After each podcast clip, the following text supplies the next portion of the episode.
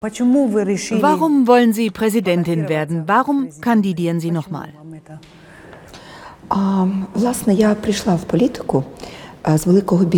Ich bin seinerzeit aus dem Big Business in die Politik gekommen. Ich verstehe, was das Land braucht, um den Wechsel zu schaffen, von einem postsowjetischen System das Land zu managen, von einer Clan-Oligarchie hin zu einem demokratischen europäischen Modell. Mein Team hat jetzt alle Chancen, Verantwortung zu übernehmen, das Land zu entwickeln, Ordnung zu schaffen, Schluss zu machen mit der Korruption. und die Menschen spüren zu lassen, dass zwei Revolutionen, die Orange Revolution von 2004 und der Euromaidan von 2014, nicht vergebens waren, dass ihr Kampf am Ende doch mit dem Sieg endet, dass wir den richtigen Weg einschlagen перемогою і правильним, правильною дорогою, правильним шляхом. Wenn man mit den Ukrainern redet, dann verbinden sie aber nicht nur die heutigen Machthaber mit Korruption, sondern auch frühere Regierungen, auch sie selbst. Wie schaffen Sie es, die Leute jetzt von sich zu überzeugen? Все моє життя mein gesamtes Leben spielt sich doch vor den Augen der Ukrainer ab. Als der frühere Präsident Janukowitsch mich ins Gefängnis brachte, weil ich seine größte Konkurrentin war, haben sich alle europäischen Verbündeten für mich eingesetzt. Auch der US-Kongress, der Senat und das Europaparlament, die Parlamentarische Versammlung, der Europarat.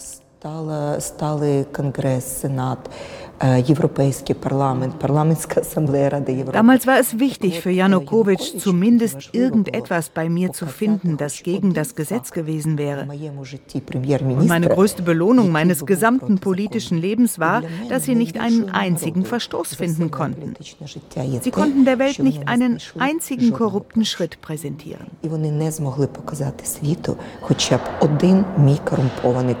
Das ist für die Leute ein leuchtender Beweis dafür, dass man mir vertrauen kann. Mehr noch, in der kurzen Zeit als Premierministerin haben wir die fairste Privatisierung eines Staatsbetriebs durchgeführt.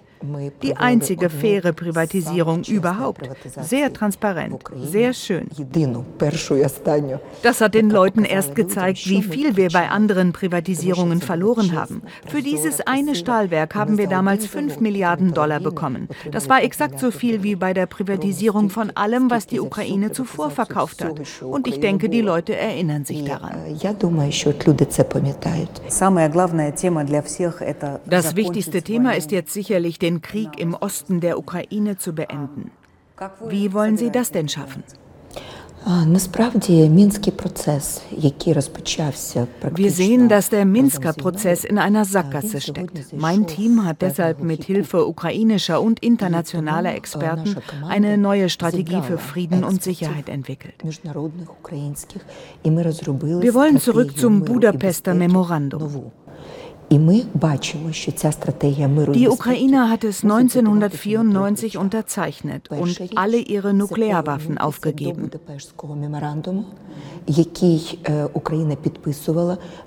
Wir hatten das drittstärkste Nukleararsenal der Welt. Aber wir haben es nicht einfach so aufgegeben. Die Schlüsselstaaten der Welt gaben uns Garantien die USA, Großbritannien. Später kamen auch Frankreich und China dazu. Und natürlich die Russische Föderation. Wir haben an diese Garantien geglaubt. Das Memorandum sollte doch die Unverletzlichkeit unserer Grenzen garantieren. Gleich zu Beginn des Krieges hätte es deshalb sofort angesprochen werden müssen. Wir hätten also von Beginn an nicht mit den Repräsentanten der selbsternannten Fake-Volksrepubliken von Lugansk oder Donetsk verhandeln müssen, sondern mit Präsidenten und Regierungschefs der Länder, die der Ukraine damals die Garantien gegeben haben. Wären Sie denn auch bereit, mit Putin zu verhandeln? Der jetzige Präsident schließt das ja aus.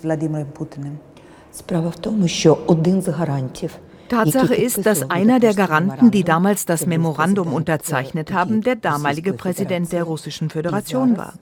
Bis heute ist also Russland einer der Garanten für die Unverletzlichkeit unserer Grenzen und für Frieden. Ich glaube, dass nur ein Verhandlungsprozess im vollen Budapest-Format mit Staats- und Regierungschefs aus den USA, Deutschland, Frankreich, der Ukraine und natürlich dann auch mit dem russischen Präsidenten als einem der Garanten am Ende zum Frieden führen kann.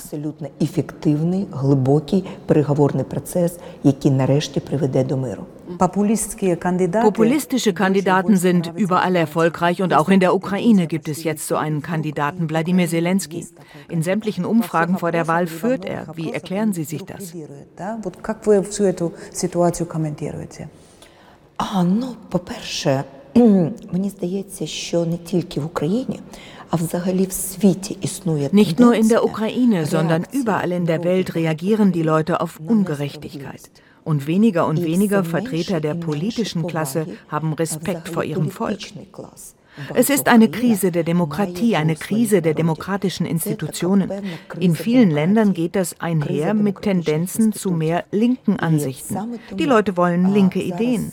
und gleichzeitig wenden sie sich auch zu nationalistischen Parteien hin. Und wir sehen Tendenzen einer Einheit linker und nationalistischer Ideen. Sowas gab es vorher nicht.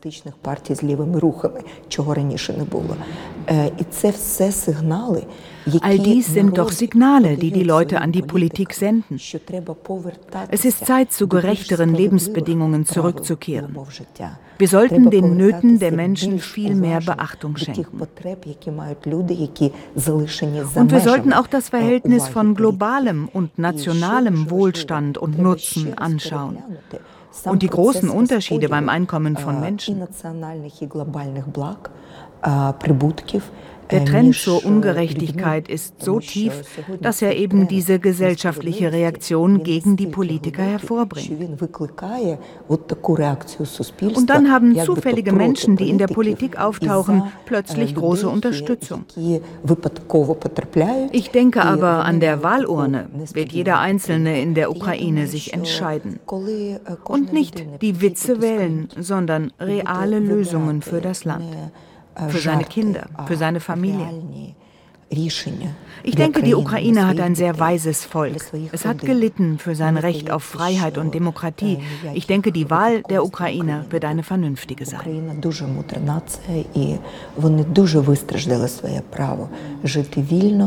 І жити демократично, і тому мені здається, що вибір буде адекватний в Україні.